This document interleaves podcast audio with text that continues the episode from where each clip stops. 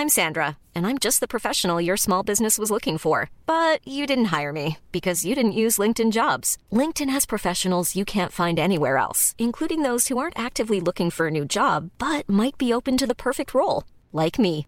In a given month, over 70% of LinkedIn users don't visit other leading job sites. So if you're not looking on LinkedIn, you'll miss out on great candidates like Sandra. Start hiring professionals like a professional. Post your free job on linkedin.com/people today.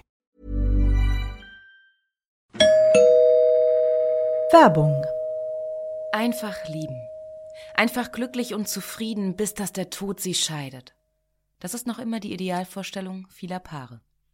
Im Alltag aber begegnen Paare oft immer wieder den gleichen Konflikten, hängen sie in immer wiederkehrenden Mustern fest.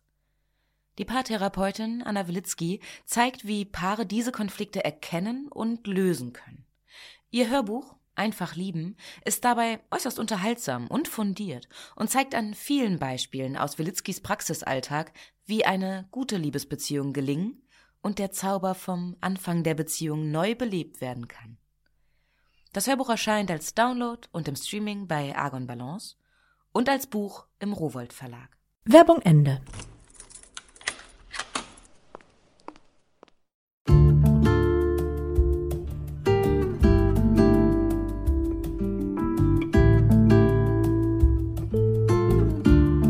Herzlich willkommen zur neuen Folge von Einfach ganz Leben, deinem Podcast für bewusstes Leben. Ich bin Jutta Ribrock, Moderatorin, Hörfunkredakteurin, Autorin und Sprecherin, unter anderem für Radionachrichten, Fernsehbeiträge und Hörbücher. In diesem Podcast spreche ich alle zwei Wochen mit außergewöhnlichen Menschen über alles, was unser Leben schöner, entspannter, intensiver und gesünder macht. Heute ist bei mir Professor Dr. Stefan Fickel. Er ist Zahnarzt und Buchautor und er hat ein Buch geschrieben mit dem Titel auf den Zahn gefühlt, wie unsere Zähne stark und gesund bleiben. Wie wir das hinkriegen mit den gesunden Zähnen, was einen guten Zahnarzt ausmacht, wie wir eine gute Zahnpflege auch mit unseren Kindern schaffen und wie unsere Zähne, tja, 100 Jahre alt werden können. Über all das sprechen wir heute. Viel Spaß beim Lauschen.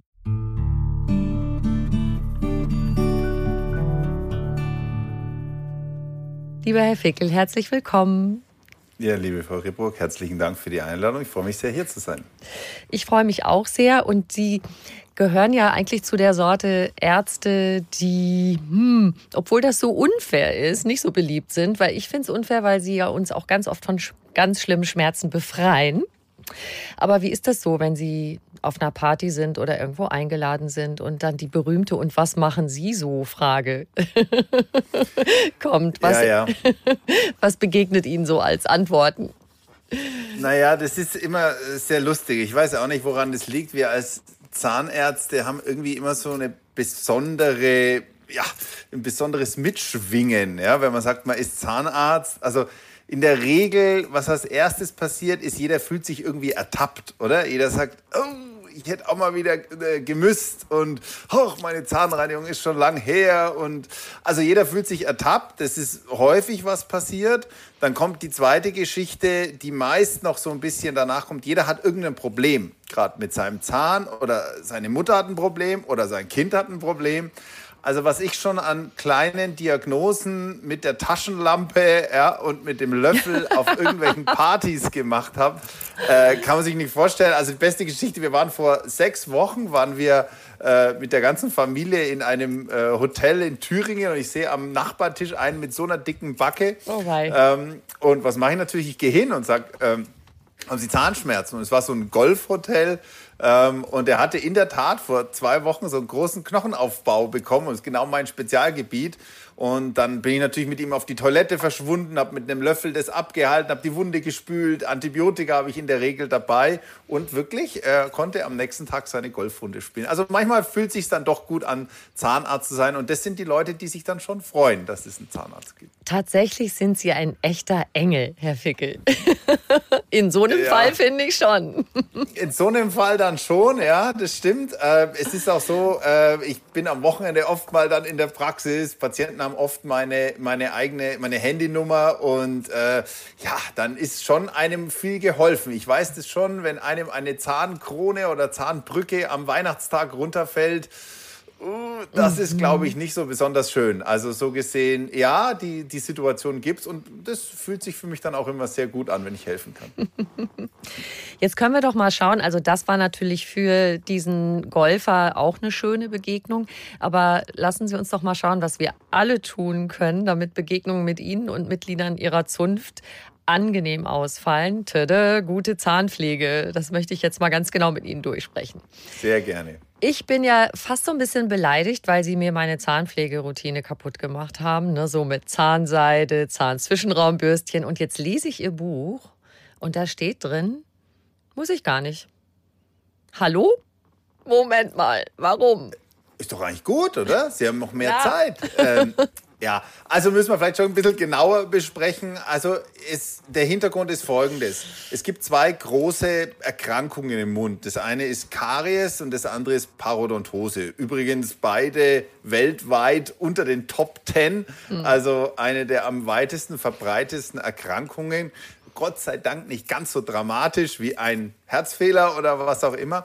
Ähm, und naja, es hat sich schon einiges geändert im, im Wissen über diese beiden Erkrankungen. Und deswegen haben sich ein paar Änderungen aufgetan, die Sie vielleicht angesprochen haben. Und eine große Änderung ja, betrifft in der Tat äh, diese ominöse Zahnseide, die heute vielleicht ein bisschen anders eingeschätzt wird als früher. Okay, jetzt bin ich gespannt, weil ich stelle mir immer vor, also wenn da so ein Fädchen von Apfel oder andere Speisereste zwischen zwei Zähnen stecken, das macht doch Säure und die müsste doch eigentlich an meinem Zahn arbeiten. Und ich finde manchmal, dass es fast wie so ein Schmerzempfinden auch ist, wenn da noch was steckt, was ich nicht rausbekommen habe. Ja, der Hintergrund ist folgendes. Ähm, wir, wir haben über die letzten 30, 40 Jahre haben wir herausgefunden, dass es eigentlich nur eine Substanz gibt, die wirklich Karies nachhaltig verringert hat. Und das ist Fluorid. Fluorid ist in unseren Zahnpasten drin, kommen wir vielleicht auch noch ein bisschen drauf, wird nicht von allen immer gleich wohl gesehen. Ja, und Fluorid ist das Einzige, was wirklich über die letzten 40, 50 Jahre einen extremen Effekt gezeigt hat. Ich, zeige, ich sage Ihnen mal ein Beispiel. In den 80er Jahren ähm, hatten Kinder etwa acht Kariesstellen äh, pro, pro äh, Kiefer. Heute sind es 0,8 und das fängt genau mit dem Zusatz von Fluorid hat das eigentlich was zu tun. Wow. Somit würde ich sagen, ja, ist extrem. Also es gibt eigentlich sonst in der ganzen Medizin nicht so eine extremen, äh, extreme Verbesserung. Und man weiß heute, wenn Sie es schaffen, zweimal zwei Minuten mit einer fluoridhaltigen Zahnpasta Zähne zu putzen, dann ist der zusätzliche Effekt von Zahnseide extrem gering. Jetzt sagen Sie natürlich, es gibt aber Situationen, wo Nahrungsreste oder ähnliches zwischen den Zähnen bleiben. Dazu muss man zwei Sachen sagen. Das erste ist, das sollte eigentlich nicht sein. Also wenn das ah. so ist, dann stimmt irgendwas an den Füllungen oder an den Kronen nicht. Dann sind die nicht eng genug beieinander, dann sind da irgendwelche Überstände, Überhänge.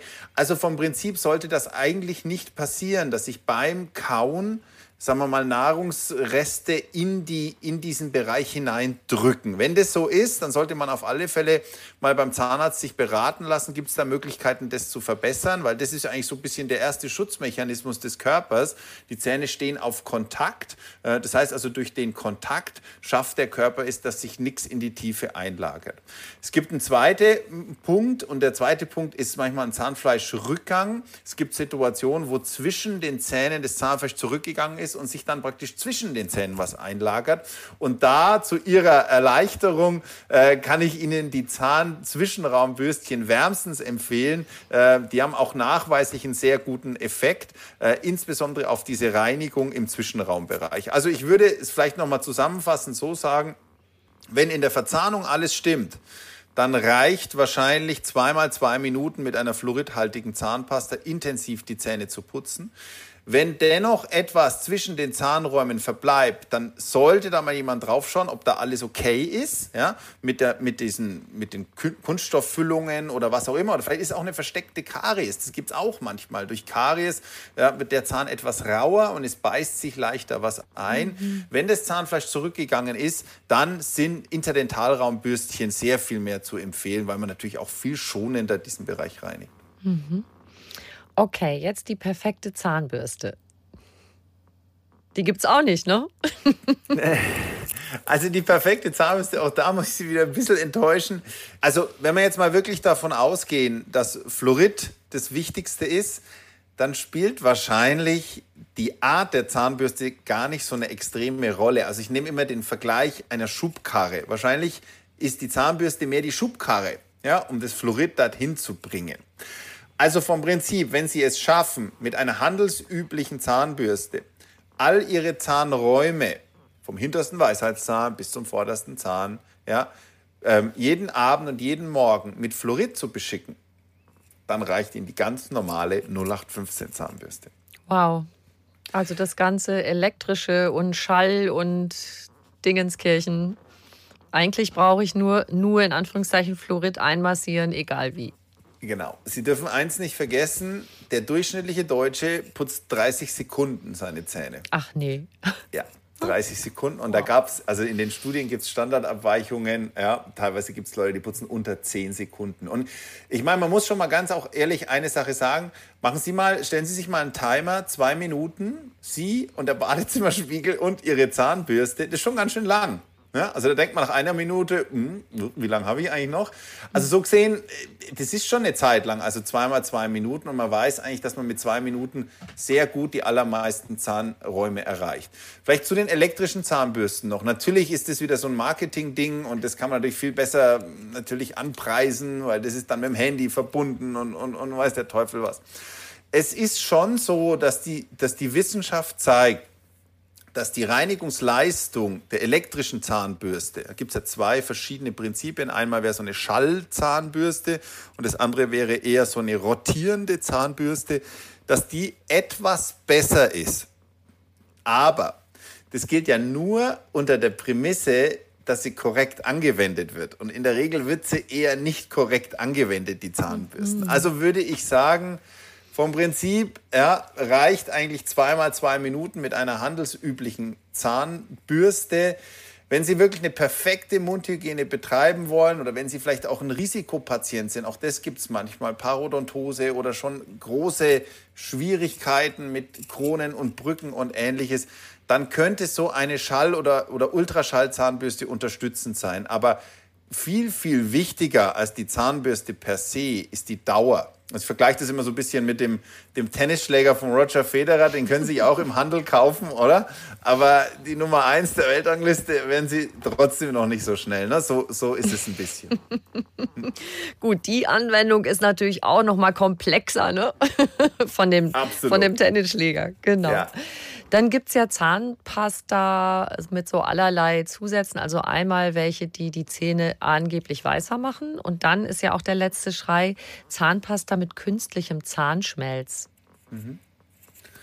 Also zu, zu beiden vielleicht mal nochmal, vielleicht nochmal vorausschicken. Jetzt wird es ein bisschen langweilig, Frau Rübrock schon. Ach. Das Wichtigste ist Fluorid. Ja, also alles ja. andere, was da daneben angepreist wird, ja, ob es Aufhellung, ja, Hydroxylapatit, ja, Antizahnstein, das ist so ein bisschen so, so der Zucker obendrauf. Ja? Aber das ist eigentlich alles Nebengeplänkel. Aber wir können das gern durchgehen. Also die, die zwei wichtigsten Geschichten sind äh, Aufhellungszahncremes. Ähm, ist natürlich auch ein super Marketing-Tool, klar. Ähm, es gibt verschiedene ähm, Aufhellungszahnpasten. In der Regel äh, sind es Zahnpasten, die einen etwas stärkeren Abreibungsfaktor drin haben. Also denken Sie an die Scheuermilch ja, für die Küchenarmatur, ist genau das Gleiche. Ja. Das heißt also, wir nennen das eine Abrasion. Das heißt, also Ab der Abrieb dieser Zahnpasten ist in der Regel höher.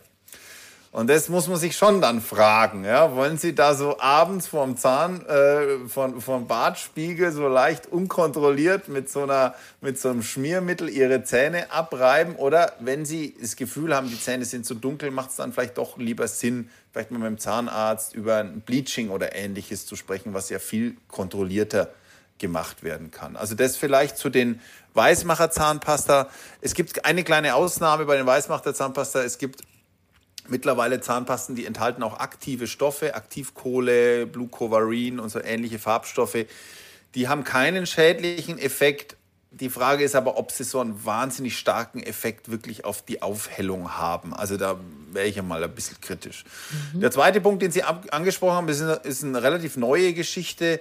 Ähm, kam so ein bisschen aus der Überlegung heraus, Fluorid, nicht allen gefällt dieses Fluorid. Vielleicht sprechen wir da auch noch drüber. Ist es giftig oder ist es gefährlich oder was auch immer? Mhm. Und natürlich sollte die Medizin auch immer Alternativen vorhalten. Und eine Alternative war Hydroxylapatit. Hydroxylapatit ist prinzipiell genau das, aus was der Zahn ist. Hm? Also ist genau die gleiche ah. Substanz, Calciumphosphat. Und die Idee war so ein bisschen, ja, das da wieder drauf zu putzen. Ähm, es gibt eine, einige kleine, wenige Studien, die zeigen, dass der Effekt vergleichbar sein könnte zu Fluorid. Wir müssen aber ein bisschen aufpassen, wenn wir es vergleichen mit Fluorid. Wir haben über 300 Langzeitstudien zu Fluorid. Ähm, darüber gibt es eine Studie. Also so gesehen ist sicher eine Alternative. Also ich würde es vielleicht mal so einordnen, ist für mich die bessere Alternative, als kein Fluorid zu nehmen, wenn das wirklich für jemanden ist, der vielleicht ein Fluoridgegner ist, dann würde ich sagen, wäre vielleicht diese Zahnpasta, die Hydroxylapatit enthält, vielleicht die bessere mhm. Alternative. Dann lassen Sie uns doch gleich dabei bleiben mit dem Fluorid. Was, äh, was befürchten Menschen, was durch ja, vielleicht zu viel Fluorid in der Zahnpasta passieren könnte? Ja, also Fluorid ist natürlich erstens mal, was sehr häufig passiert, ist Fluorid wird mit Fluor verwechselt. Fluor ist ein giftiges Gas was sehr selten vorkommt. Fluorid ist einfach eine ionische Verbindung, ist so ähnlich wie, ja, also wir kennen das, Kochsalz, ja, hat auch nicht so viel mit Chlorid zu tun. Ja? Also äh, chemische Verbindungen sind, obwohl sie ähnlich klingen, manchmal komplett unterschiedlich, nur wenn sich eine kleine Silbe ändert. Also mhm. das ist vielleicht schon mal das Erste, dass Leute einfach Angst haben, könnte nicht Fluorid irgendwie giftig sein, weil Fluor ja ein giftiges Gas ist. Das ist schon mal so der erste Punkt, der so ein bisschen mitschwingt in dieser Debatte. Und noch ein anderer, wenn Sie sagen, der erste Punkt? Die zweite ähm, Aspekt ist, man weiß, dass Fluorid in gewissen Konzentrationen schon auch Schaden machen kann. Auch das Fluorid, also zum Beispiel es gibt so eine sogenannte Fluorose, das heißt also zu viel Einlagerung von Fluorid in, in, in Hartsubstanzen, also Hartsubstanzen sind Zähne, sind Knochen, ja, können auch schädlich sein. Also wir wissen zum Beispiel, dass bei Kindern, wenn Kinder zu viel Fluorid bekommen, kriegen sie weiße Flecken auf den Zähnen, sogenannte mhm. Fluorosen, mhm. ja, also mhm. durch eine Fluoridüberdosierung. Und das sind so ein bisschen die Ängste, die man hat. Ähm, einerseits diese Geschichte Fluorid ja, und Fluor als Verwechslung und dann vielleicht die Überdosierung durch Fluorid, äh, vielleicht zum Beispiel durchs Trinkwasser oder durch Salz und ähnliches und damit eine sogenannte Skelettfluorose zu bekommen. Also das wären so ein bisschen die zwei Ängste, die man hat und wir können ja gerne versuchen, die ein bisschen einzuordnen. Mhm. Also kann man das, äh, also kann man das in Erfahrung bringen? Also ich glaube jetzt, ich lebe in München, ich wüsste nicht, dass da Fluorid im Trinkwasser ist. Das heißt, äh, was für eine Dosis sollte ich da nehmen bei Zahnpasta? Also ich denke, wir, wir können es ganz einfach machen. Ähm, wir, wir reden in der Regel über Zahnpasta. Und Zahnpasta, ich weiß nicht, wie es Ihnen geht, aber ich esse sie nicht. äh, das heißt, also ich spucke es komplett aus. So gesehen muss man sagen, ist die Belastung, die Belastung für den Körper durch die Zahnpasta eigentlich zu vernachlässigen. Ja, also ganz ehrlich, wenn einer nur wegen Zahnpasta diese Angst hat, die kann man eigentlich zu 100 Prozent nehmen aus einem Argument, das ganz klar ist. Ja, wenn ist die sogenannte systemische Wirkung von Fluorid das Problem. Also die Wirkung durchs Hinunterschlucken, die, Wir die Wirkung, dass man es im Körper hat. Fluorid in der Zahnpasta hat man nicht im Körper, sondern ist eine sogenannte topische Applikation, also eine Applikation, also ein Draufbringen von außen, ja, wie eine Creme.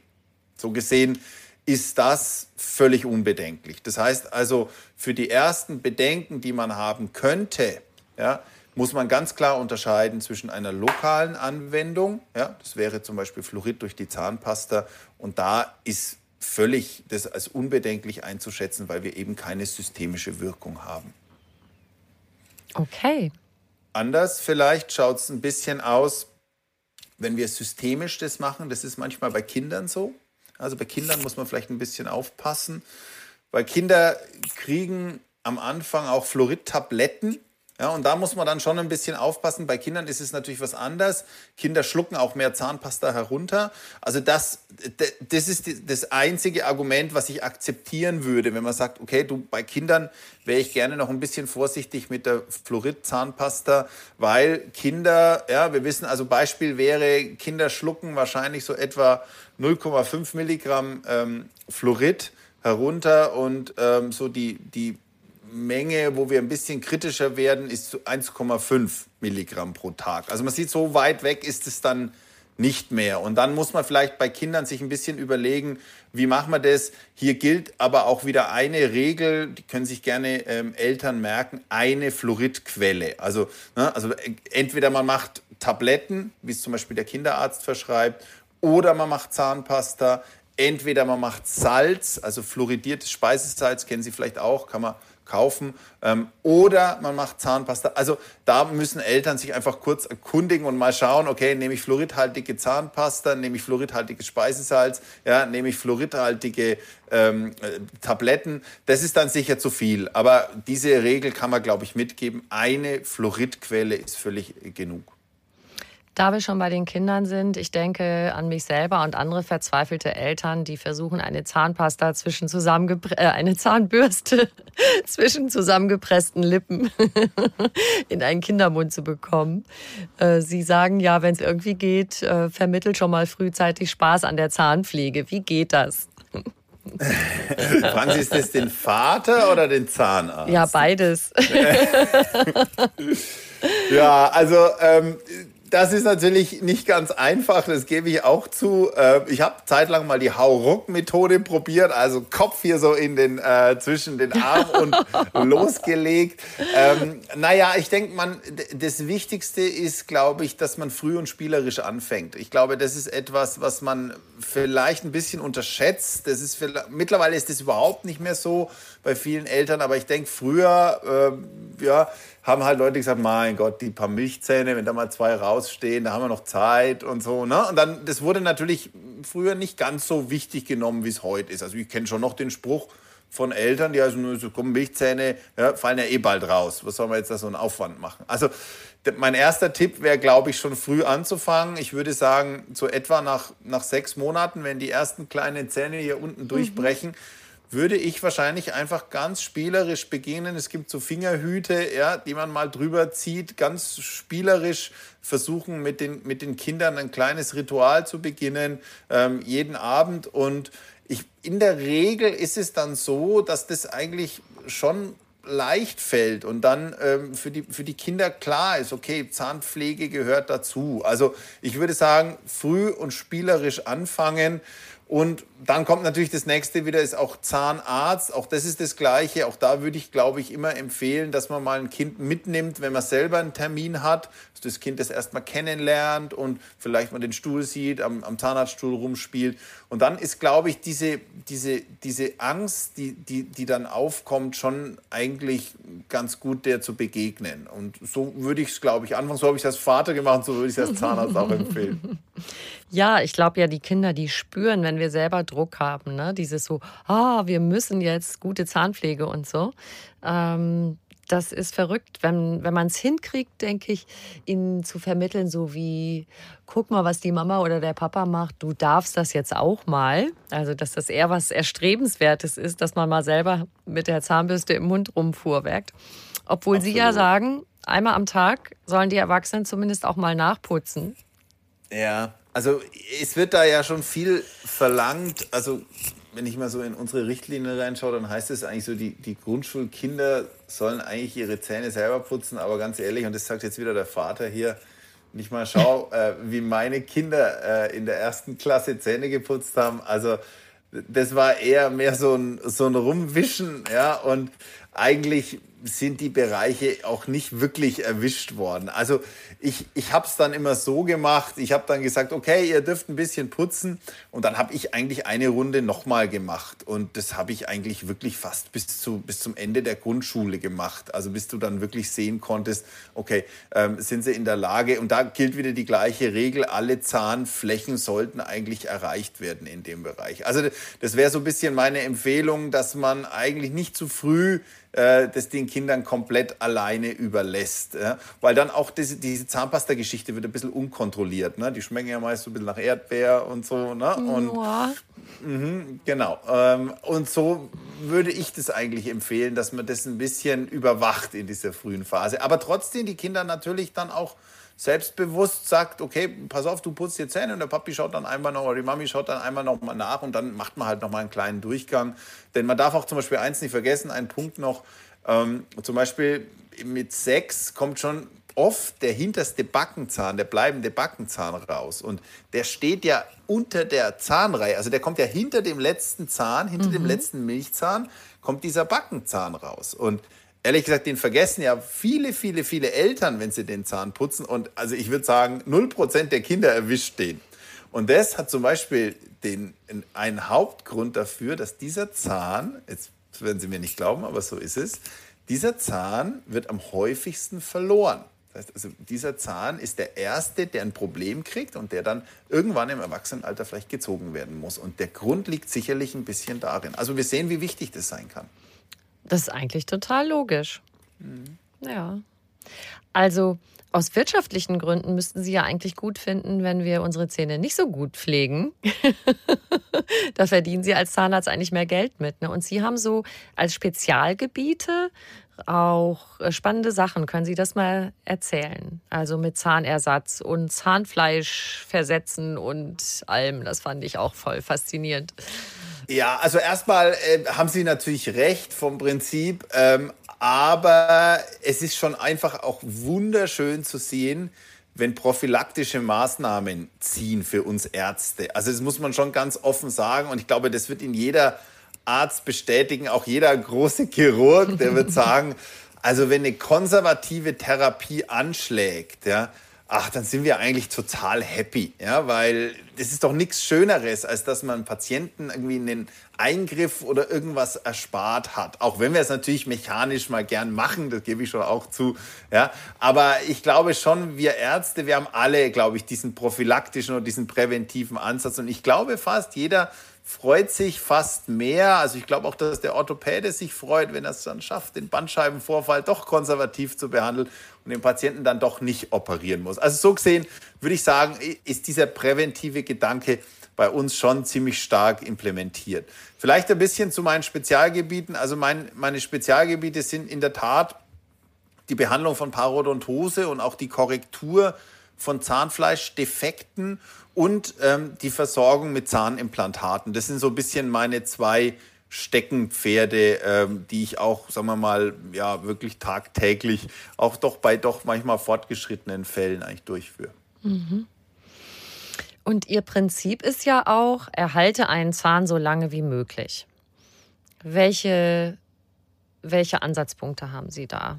Also manchmal bleibt ja sozusagen ein Riesenkrater, wo drumrum noch so die Wände des Zahns äh, nur noch ja, gesund sind. Ja, also ich meine, man muss natürlich eins vorweg schicken und das ist eigentlich schon Wahnsinn. Wir haben es bis heute nicht geschafft und ich glaube, da kann ich für die ganze Medizin sprechen, ähm, einen gleichwertigen Ersatz für das zu schaffen, was die Natur gemacht hat. Ja? Also das würde mir, glaube ich, jeder Orthopäde, jeder Kardiologe, ja, der eine Herzklappe macht oder ein Orthopäde, der ein Hüftgelenk macht, der würde sagen, ja, das sind alles Ersatzteile und eigentlich sind sie schlechter als das, was die Natur gemacht hat, mhm. muss man ganz ehrlich sagen. Also aus der Sicht muss man doch wirklich ehrlich sagen, und wenn man das im Hinterkopf hat, dann muss man sagen, versuche das Original so lang wie möglich zu erhalten. Und das ist auch unsere Maxime. Und, und in der Zahnmedizin, und das war in den anderen Disziplinen auch so, da gibt es immer mal Wellen. Da hieß es dann, naja, komm, also in den Fällen wäre es vielleicht dann doch besser, schneller einen Zahn zu ziehen und ein Implantat zu setzen. Und in allen dieser Wellen, muss man ganz ehrlich sagen, hat uns eigentlich so ein bisschen dann doch die Natur eingeholt. Und wir haben gesehen, Mensch, mit diesen Ersatzteilen kriegt man auch Probleme. Und diese Probleme sind ganz häufig dann noch viel schwerer zu lösen als die Probleme, die wir mit dem Original hatten. Also mhm. aus der Überlegung heraus versucht eigentlich die ganze Medizin ja schon konservativ zu sein und das Original so lang wie möglich zu erhalten. Und das ist der Hintergrund, weil wir wissen, dass wir mit unseren Ersatzteilen immer nur einen Kompromiss haben werden. Also das ist der Hintergrund und das gilt natürlich für viele Bereiche. Das gilt für den Bereich, Sie haben es schon angesprochen, das gilt für den Bereich der Karies, das heißt also ein stark ausgehöhlter Zahn, wo man vielleicht früher gesagt hat, ja, den Zahn kann man nicht erhalten, weil eigentlich nichts mehr äh, vorhanden ist. Da weiß man heute, man hat Klebetechniken, also man kann so Zahn, einen Zahn richtig wieder verkleben, sodass alles miteinander wieder ähm, zusammenhält. Man weiß heute, ähm, dass man diesen Zahn auch mit so einer Art Hütchen wieder versorgen kann, ein sogenanntes Onlay, dadurch, dass der auch geschützt ist. Man kann sich vorstellen, dass so ein Zahn, der dünne Wände hat, sehr gern bricht. Mhm, ne? ja. ähm, und den kann man sehr gut schützen wieder mit so einer Art Klebetechnik. Und das waren so die zwei großen Revolutionen eigentlich in der Zahnmedizin. Das eine war die Klebetechnik, das heißt, also wir können heute wirklich Zähne miteinander verkleben oder, oder Zahninneres auch miteinander verkleben. Und das zweite ist auch die Behandlung der Parodontose. Da wissen wir auch, ähm, stellen Sie jetzt mal Folgendes vor, ein, ein Patient hat einen, einen, Zahn mit, mit einer starken Parodontose. Parodontose ist ein starker Knochenabbau. Das heißt also, dieser, dieser Patient hat sehr viel Knochen um diesen Zahn verloren. Und jetzt sagen wir, naja, dieser Zahn muss jetzt raus und sollte durch ein Zahnimplantat ersetzt werden, obwohl ja sehr viel Knochen, sehr viel Zahnfleisch verloren gegangen ist. Der Patient sowieso mit diesem Zahn Probleme hatte. Ja? Vielleicht hat es auch was damit mit dem Immunsystem in diesem Bereich mhm. zu tun. Und jetzt setzen wir in dieser Stelle ein Ersatzteil ein. Ja, also ich glaube, Sie merken schon in meiner Beschreibung, mhm. dass das nicht ohne Risiko ist, ja? weil man eigentlich ein Original, was sowieso besser ist, ersetzt man jetzt mit einem Ersatzteil, in sowieso in, einem Schlech in einer schlechteren Situation. Also das sind so ein bisschen die Überlegungen, die man als Zahnarzt hat. Und daraus ergibt sich eigentlich in allen Gebieten und das würde ich auch jedem Patienten empfehlen, versuchen Sie, versuchen Sie Ihren Zahn so lange wie möglich zu erhalten. Und natürlich äh, sorgt es dann dafür, dass wir in vielen Bereichen auch mal einen Spezialisten aufsuchen müssen, ja, weil vielleicht ein normaler Zahnarzt sagt bei einer zu komplizierten Wurzelbehandlung, Mensch, in meinen Händen geht es nicht. Ja? Oder ein Zahnarzt, der auch Parodontose behandelt, der sagt, ab einem bestimmten Knochenabbau, nee, also da, ab da kriege ich es nicht mehr hin. Und das ist auch so ein bisschen meine Empfehlung aus dem Buch. Also wenn Ihr Zahnarzt sagt, der Zahn muss raus, ja, es gibt eigentlich für alle Fachgebiete richtige Profis und man glaubt es manchmal nicht, bis, bis wohin da eigentlich ein Zahn erhalten werden kann. Mhm. Apropos Profis, äh, eins meiner Traumata, was Zähne betrifft, Weisheitszähne entfernen. Und mein damaliger Zahnarzt war sogar ähm, so klug und hat mich äh, zu einem Spezialisten geschickt. Aber die lagen irgendwie so ein bisschen komisch drin. Jedenfalls beim ersten Eingriff, das war eine Seite, ne? Oben, unten zuerst, dann die nächste. Und nach dem ersten Eingriff hatte ich wirklich so eine Monsterbacke und äh, wollte dann nicht mehr. ein zweites Mal. Aber das war dann hinterher viel besser. Beim zweiten Mal hat es viel besser geklappt, weil die Überraschung nicht so groß war über die Lage. Ich weiß nicht wieso. Trotz Röntgenbild war es irgendwie ein bisschen kompliziert. Aber das geht ja vielen Leuten so, dass mit den Weisheitszähnen ziehen lassen müssen. Muss das denn wirklich sein? ja, da gibt es äh, eigentlich so ein bisschen neue Entwicklungen, mhm. die vielleicht jetzt für uns beide zu spät kommen, Horriburg leider. Klingt Meine so. sind auch schon draußen. ja. ja. Ähm, früher, glaube ich, hat man einfach gesagt, wann kriegst du denn deine Weisheitszähne raus? Ne? Also da war das normal, oder? Also normal, man hat immer die Weisheitszähne gezogen. Heute weiß man, dass ein wirklich sehr, sehr, sehr geringer Anteil dieser Weisheitszähne wirklich Probleme macht. Also Aha. ich nenne ein Beispiel, ich hatte letzte eine Patientin, 95 Jahre alt, ähm, ähm, hatte war gut bezahlt und alles. Und wir haben ein Kontrollröntgenbild gemacht. Hatte die im Kiefer noch vier Weisheitszähne. Ja, und die krass. haben da geschlummert. Ja, seit über 90 Jahren keine Probleme gemacht. Also, und wenn man jetzt der, ja, vor 90 Jahren, vielleicht war das damals in den Kriegswirren oder was, ist das untergegangen, ich weiß es nicht. Ja, aber wenn man ihr damals gesagt hätte, ja, die müssen unbedingt raus, dann hätte es wahrscheinlich überhaupt keinen Unterschied gemacht, weil sie eh keine Probleme gemacht hätten. Also, die, die Prämisse heute ist, wenn ein Weisheitszahn so liegt, dass er mit relativ hoher Wahrscheinlichkeit Probleme macht. Und das ist zum Beispiel eine Lage unter einem Zahn davor. Also stellen Sie sich den letzten Zahn davor vor und manchmal liegt der so unter dem Zahn, ja, dass der wirklich in diesem Zahn drin liegt. Dann wissen wir, dann sollte er entfernt werden, weil er dann einfach dafür sorgt, dass Sie das niemals reinigen können da hinten. Dann kriegt der hintere Zahn Knochenabbau und dann sollte er entfernt werden. Aber vom Prinzip würde ich immer empfehlen, mal äh, dieser Prämisse zu folgen und ich hoffe, dass das auch die meisten Zahnärzte machen, dass man sagt, okay, liegt dieser Zahn so, dass er in irgendeiner Form Probleme machen könnte? Wenn nein, dann würden wir die heute belassen. Ja? Wenn nicht, dann macht es sicher Sinn und dann macht es auch Sinn, das vielleicht von einem Profi machen zu lassen. Kieferchirurgen oder ähnliches bieten sich schon an, weil die sind da Profis drin, ja, die wissen genau über die Anatomie Bescheid. Ja, also so gesehen würde ich sagen, gibt es ein bisschen bessere Nachrichten. Ich hoffe, dass das schon so komplett durchgedrungen ist bei all meinen Kollegen. Aber wir sind da heute deutlich, deutlich zurückhaltender, weil Sie dürfen auch nicht vergessen, ich meine, Sie können auch viel Schaden machen bei dem Weisheitszahn. Der Weisheitszahn liegt sehr oft in der Nähe dieses, dieses Unterkiefernervs. Ähm, also so gesehen ist es auch nicht ohne Risiko. Und dann muss man ganz ehrlich sagen, wenn, wenn die Studien zeigen, dass es ja gar nicht so einen extremen Effekt hat in vielen Situationen, dann ist man wieder konservativ. Und da schließt sich wieder der Kreis, oder? Wir sind heute viel, viel konservativer als früher. Das heißt, man könnte es vielleicht auch ab und zu mal mit einer Röntgenaufnahme kontrollieren, ob da sich was verändert und einfach beobachten. ne? Genau, das wäre die Überlegung. Man muss nicht sogar unbedingt Röntgen sein. Meistens reicht es sogar ein klinischer Befund. Ja? Also man, man schaut, ähm, ist da hinten eine Entzündung, hat sich eine Tasche oder ähnliches gebildet. Ja, auch das reicht. Und wenn man sieht, hinten ist keine Veränderung, kein Problem, dann würde man wahrscheinlich diese Zähne belassen. Sie haben es eben schon ein bisschen angedeutet, äh, wenn Sie dann mal was ersetzen dürfen oder ähm, operativ eingreifen, das macht auch Spaß. Was ist für Sie toll an dem Beruf Zahnarzt?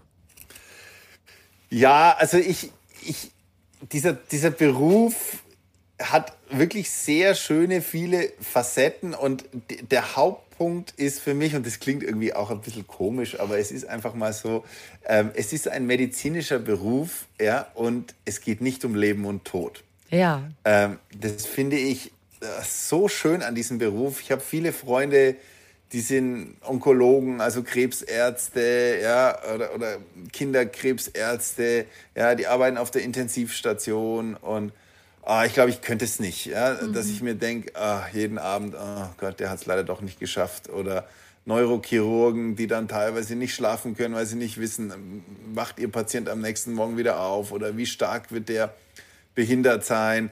Das ist sicher alles toll und das ist wahrscheinlich noch mal eine Stufe vielleicht herausfordernder, aber ich glaube, für mich wäre das irgendwie zu belastend. Ja? Also das finde ich eigentlich das Schönste an meinem Beruf. Man kann Menschen helfen, also denken Sie an den Golfer, ja, und schnell helfen auch. Und man kann nicht allzu viel kaputt machen. Ist das, klingt das nicht wie ein Traumberuf? absolut. Irgendwie schon. Ja, und das finde ich schön und es hat dann auch noch eine Mischung aus was Handwerklichem, ja, also so eine, so eine perfekte Zahnfüllung zu legen, das ist ja fast wie so eine, eine kleine handwerkliche Tätigkeit, ja, das ist fast wie so der, der Schlosser, der eine Intarsie oder so äh, herausarbeitet, ja, und diesen Ansatz haben wir Zahnärzte auch, so perfekt wie möglich das zu machen. Aber es ist dennoch, hängt ein Mensch dran, ja, mit dem man kommunizieren kann, ja, und mit dem man, wo, wo man vielleicht die Bedürfnisse im Hinterkopf haben muss. Also, das mag ich einfach sehr an diesem Beruf, dieses Spannungsfeld, ja, was, was Handwerkliches, aber etwas, wo es nicht um Leben und Tod geht und eine Sache, wo man Menschen auch helfen kann und relativ schnell helfen kann. Das ist auch etwas, Jeder, der schon mal Zahnschmerzen hatte, der weiß, wie schlimm das sein kann. Der weiß aber auch, wenn die Behandlung ähm, ähm, ansetzt, dass es schnell wieder weg sein kann. Und das ist doch, finde ich, ein Traumberuf, oder? Im Grunde sind Sie doch der, der die Menschen glücklich macht. Am Ende geht man ja glücklich raus. Ja, meistens. Ja, meistens schon, das stimmt. Ähm, wobei letztens hat mir einer gesagt, das fand ich eigentlich auch ganz interessant. Der hat gesagt, ist das nicht eigentlich frustrierend für euch, dass ihr diesen Ansatz habt der Perfektion und dann muss diese Zahnkrone auf den Mühmeter stimmen. Ja, bloß leider ist die am hintersten Backenzahn, ja, und kein Patient ja, schätzt es. Ja, das heißt also, die beißen zu und sagen, ja, passt eigentlich ganz gut. Und jetzt würden wir natürlich gerne hören von den Patienten, oh, das haben sie aber perfekt gearbeitet, ja, mit diesem dünnen Rand und so. Aber das Einzige, was dem Patienten auffällt, ist praktisch, ja, ob es glatt ist oder ob es passt. Also das ist dann manchmal so ein bisschen der Frust, ja, den man hat, dass eigentlich diese, diese perfekte Arbeit, diese genaue Arbeit, die man hat, vom Patienten gar nicht so gewertschätzt wird. Ich habe da ein bisschen den Vorteil, ich halte relativ viel Vorträge so auf, auf Zahnärztekongressen und dann muss man dann so seine Arbeit auf so 10 Meter Leinwänden zeigen und dann kriegt man natürlich dann den Applaus oder manchmal auch die Kritik von seinen Kollegen. Ich weiß das zu schätzen, wenn mein hinterer Backenzahn gut repariert wird, dass der oh, lange, oh, ja, dass der lange hält und nicht wieder irgendwie Zicken macht und von der Kaufläche angenehm ist und so weiter. Ne? Das ist ja auch ein Aspekt, nicht nur die Schönheit.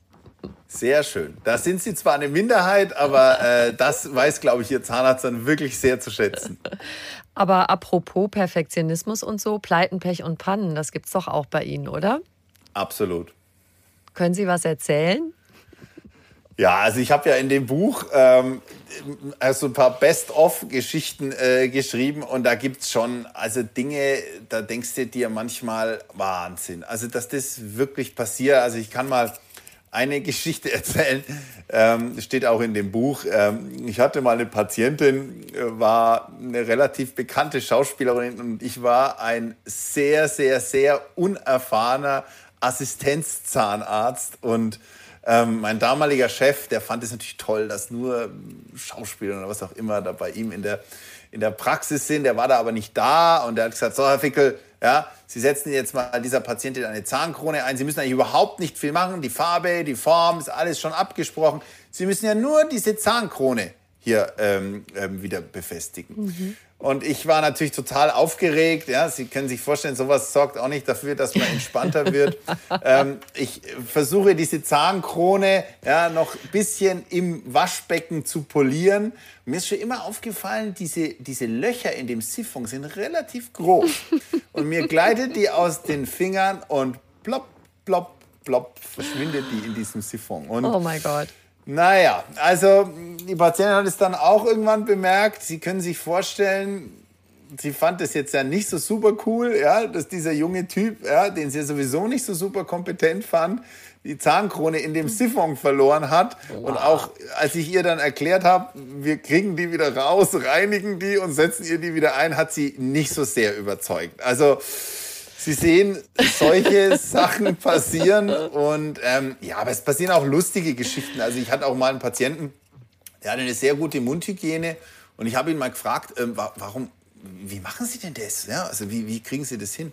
Und er hat mir wirklich glaubhaft versichert, will ich es nie vergessen, dass er eine Zahnbürste hat, mit der er auch gelegentlich die Ritzel seines Mountainbikes reinigt. Moment, und dieselbe hat er für den Mund verwendet? Nee, ne, oder? wow. Also Sie sehen, man erlebt was. Ich äh, presche jetzt mal vor. Ich habe eine Geschichte erlebt, als ähm, ich meinen Ehemann kurze Zeit kannte, hat er mich besucht äh, und wir haben Silvester gefeiert und dann ist man draußen auf so einen Platz gegangen und hat um 12 Uhr mit einer Flasche Sekt auf das neue Jahr ja, angestoßen oder einen Schluck. Ich habe auf jeden Fall einen Schluck aus der Flasche getrunken und in dem sagt er, guck mal und haut also mit seinem Arm aus Versehen gegen die Flasche und so poff ist vorne am Schneidezahn ein kleines Eckchen abgebrochen. Ich fand ihn in dem Moment nicht mehr so toll, muss ich sagen. Wir haben diese Krise aber wirklich gut überwunden. Das erinnert mich aber an eine Geschichte, die Sie geschrieben haben. In Ihrem Buch, dass Ihre Frau so einen kleinen Defekt hatte und Sie haben etwas gemacht, was Zahnärzte nicht tun sollen, in der Familie behandeln. Mhm. Ja, es gibt eigentlich eine eiserne Regel unter uns Ärzten, dass wir Verwandte, Kinder oder einem nahestehende Personen nicht behandeln. Und der Hintergrund ist folgendes, das kennen Sie vielleicht auch vom, vom wahren Leben. Wenn Sie eine Sache besonders gut machen wollen, ja. also wirklich perfekt machen wollen, meinen Sie, das klappt? Ja, klappt das nie. beantwortet sich von selber, genau. Ja, weil man einfach, man braucht insbesondere in, einem, in einer Medizin braucht man eine gewisse Lockerheit. Und ähm, ich behandle auch viele Ärzte und Zahnärzte und die Schlausten, die kommen zu mir und sagen, Herr Fickel, Sie machen alles genau so, wie Sie es auch sonst machen. Ja. Und da merke ich, okay, der Typ hat Ahnung, ja, weil genau so muss es sein. Also ähm, ich habe bei meiner Frau damals mh, hm, an einem Frontzahn ähnlich wie bei Ihnen, ein ähm, Stück Zahn aufgebaut. Und wir müssen immer so ein Gummituch legen, damit wir das isolieren, damit keine Flüssigkeit dran kommt. Und irgendwie ist mir dieses Gummituch so zwischen das Zahnfleisch gerutscht. Ist mir ehrlich gesagt nie mehr wieder passiert in 20 Jahren. Ja? Und das hat hier dieses Zahnfleisch zwischen den Zähnen komplett abgedrückt. Und mir ist es natürlich, ich meine, ich war Anfänger, es hat, glaube ich, drei Stunden gedauert, diese Prozedur. Und drei Stunden war dieses arme Zahnfleisch zwischen den Zähnen abgequetscht. Und ich nehme dieses Gummituch ab, das Zahnfleisch ist weiß, zwei Tage später ist es schwarz, äh, vier Tage später ist es weg. Ähm, und es sah dann so aus, als ob die da immer so ein Mondkorn dazwischen hatte. Ja, dann haben sie, äh, haben sie mal andere angesprochen, du hast da was dazwischen. Nee, nee, das war mein Mann. ähm, also, ja, äh, aber es hat sich Gott sei Dank wieder regeneriert. Ähm, aber ähm, unser Verhältnis ist sehr gut heute. Ich wollte sagen, Liebe hat das auch überstanden. Ja, genau. Solche Dinge müssen vielleicht manchmal sein. Und ähm, ich denke, dass sie noch mal zu mir kommen würde, auch wenn das das gleiche Problem wäre. Sehr schön. Das spricht für Sie. Da könnten wir jetzt noch über zwei Liebestöter sprechen: Mundgeruch und Schnarchen. Ja. Ähm, ja, das stimmt. Das sind, äh, Liebestöter, das ist schön, so habe ich es noch gar nicht gesehen. Äh, Mundgeruch, ja. Mundgeruch könnte mehrere Ursachen haben, hat sehr oft seine Ursache im Mund, äh, ist interessanterweise einer der Hauptgründe, warum Parodontose überhaupt bemerkt wird. Also ah. das ist echt extrem. Parodontose an sich ist schmerzfrei. Ja, was natürlich ein Problem ist. Das heißt also, Patienten bemerken es eigentlich viel zu viel zu spät.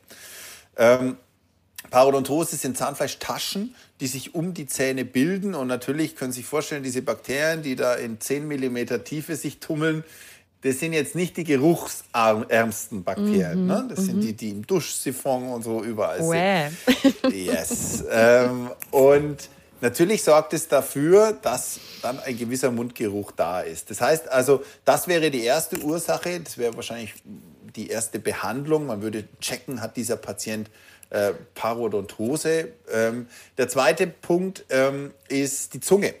Die Zunge hat sehr oft, also wenn man die Zunge mal genau unter dem Mikroskop anschaut, dann schaut das aus ja, wie Täler und Berge, also hat sehr starke Einziehungen und Einsenkungen. Mhm. Und manche Leute haben einfach anatomisch bedingt ganz, ganz, ganz tiefe Einsenkungen. Also die können manchmal 4, 5, 6 Millimeter tief sein. Ja? Geht es da wirklich in der Zunge runter? Und da kann man sich natürlich schon vorstellen, was sich da alles bilden kann, was da alles bleibt und so weiter. Ähm, das Einfachste wäre mal ein Zungenreiniger. Gibt es mhm. in jeder Drogerie Zungenschaber. Ja, das würde ich mal eine Woche lang ausprobieren. Äh, wenn das weggeht, ist wahrscheinlich schon das allermeiste, ähm, ist allermeiste behandelt. Dann muss man halt irgendwie einfach schauen, dass man diesen Bereich sauber hält. Das ist gar, gar kein Krankheitswert, aber es ist halt einfach eine, eine Besonderheit. Und dann Klar, wenn es das von den beiden nicht ist, dann muss es irgendwas anders sein. In der Regel auch Magen. Ja, auch da gibt es Geschichten. Dann muss man da mal weiterschauen. Aber das sind so die Hauptgründe, warum wir Mundgeruch haben in dem Bereich. Schnarchen. Schnarchen ähm, ist eine Sache, die sehr unangenehm sein kann und man unterschätzt es manchmal. Es wird sehr belächelt. Aber Schnarchen kann wirklich auch nachhaltig auch für den Partner echt Probleme machen, weil die auch nicht schlafen können, mhm. nicht in, ins Einschlafen kommen.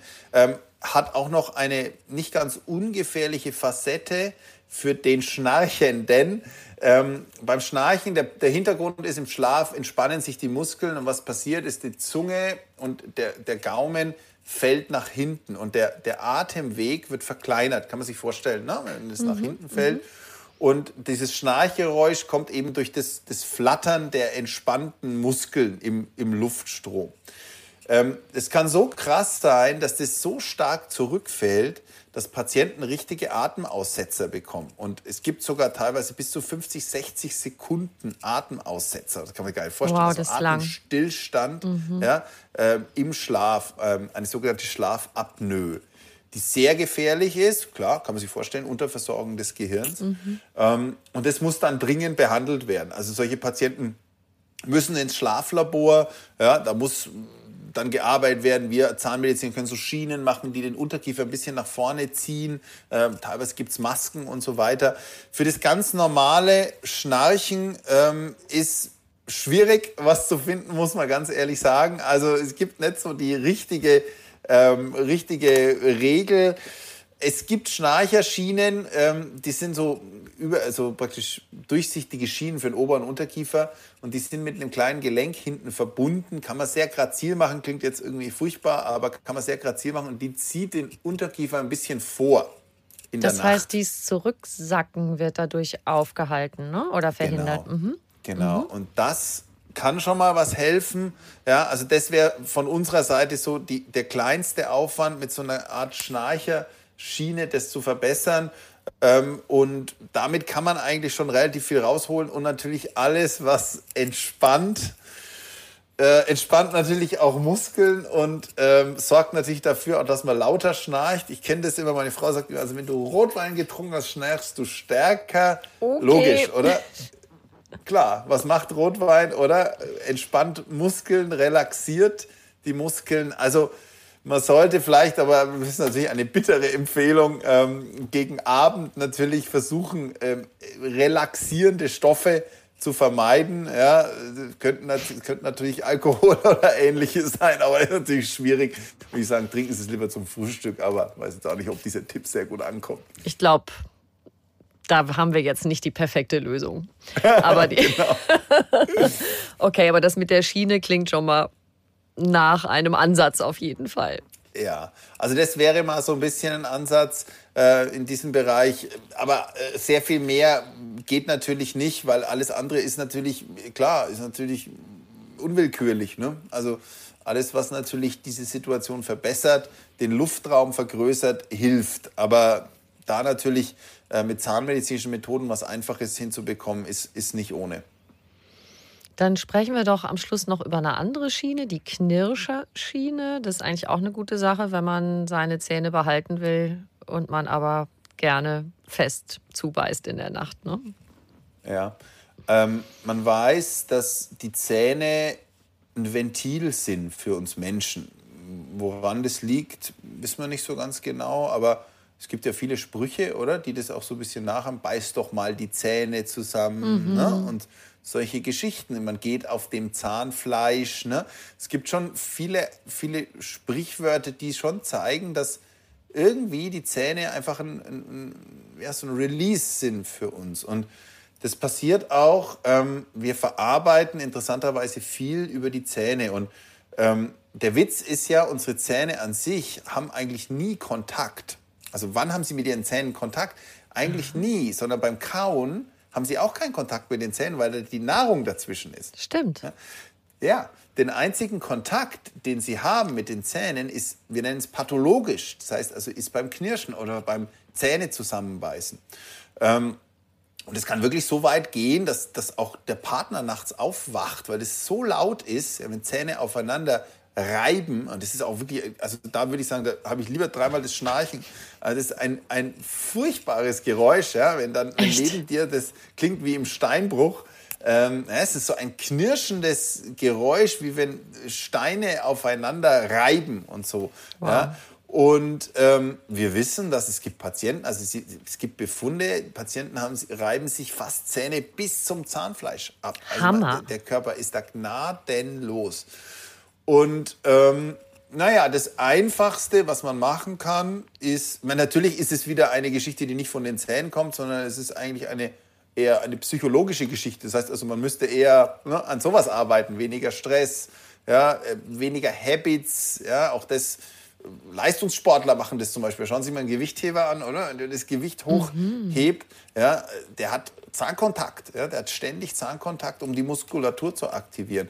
Das Einfachste wäre eine sogenannte Knirscherschiene. Das heißt also, was wir machen, ist, wir stellen transparente Kunststofffolien, äh, könnte man sagen, etwas dicker, eine dickere Folie her, die einfach die Zähne überdecken. Keine wirklich große und schwierige Geschichte. Man braucht eigentlich nur einen Zahnabdruck und macht eine Schiene. Und der Hintergrund ist, jetzt machen sie nachts die Schiene kaputt und nicht ihre Zähne. Und, Besser. Ja, genau. Und wenn in einem halben, dreiviertel Jahr diese Schiene kaputt ist, dann macht man halt eine neue. Ja?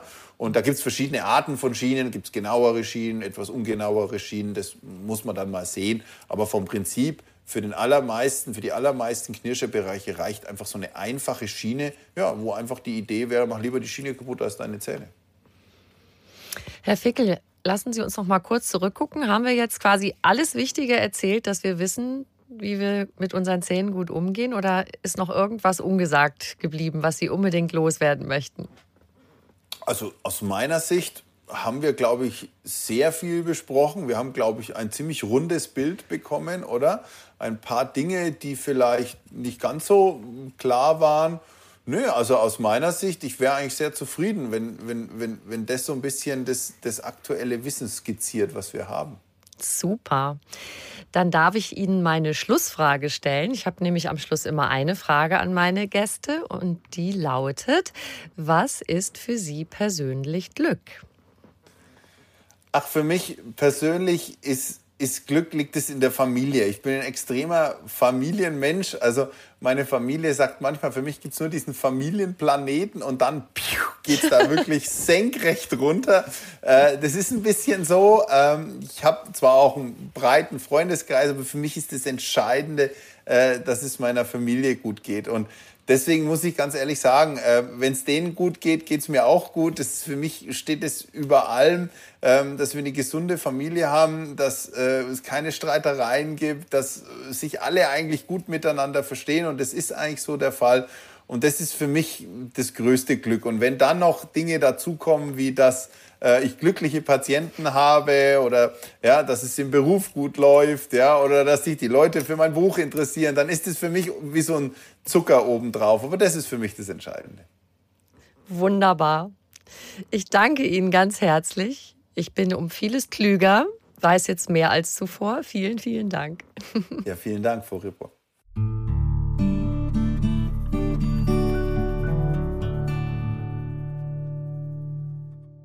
Wenn du mehr über Stefan Fickel erfahren möchtest, schau gern in die Show Notes zu dieser Folge. Da findest du auch den Link zu seinem Buch.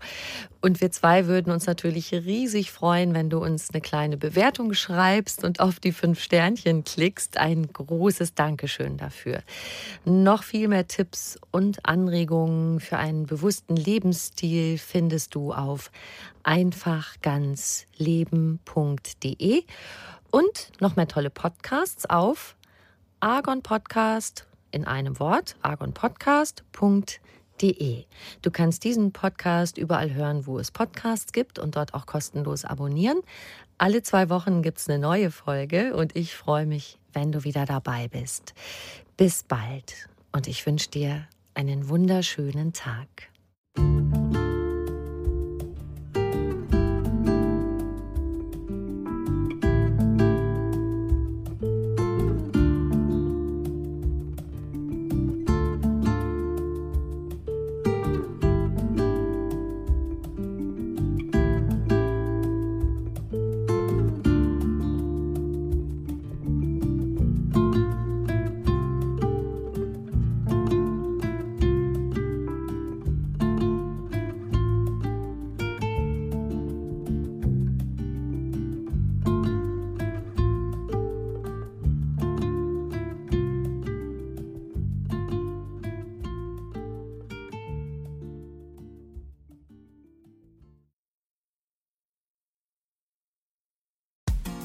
Frauenstimmen.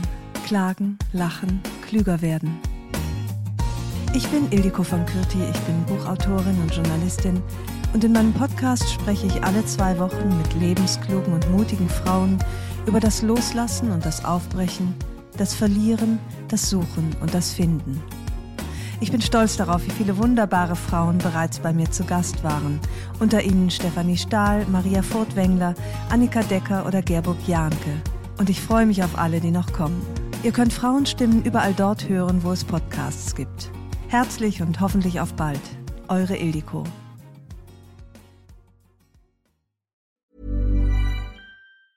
Ever catch yourself eating the same flavorless dinner three days in a row?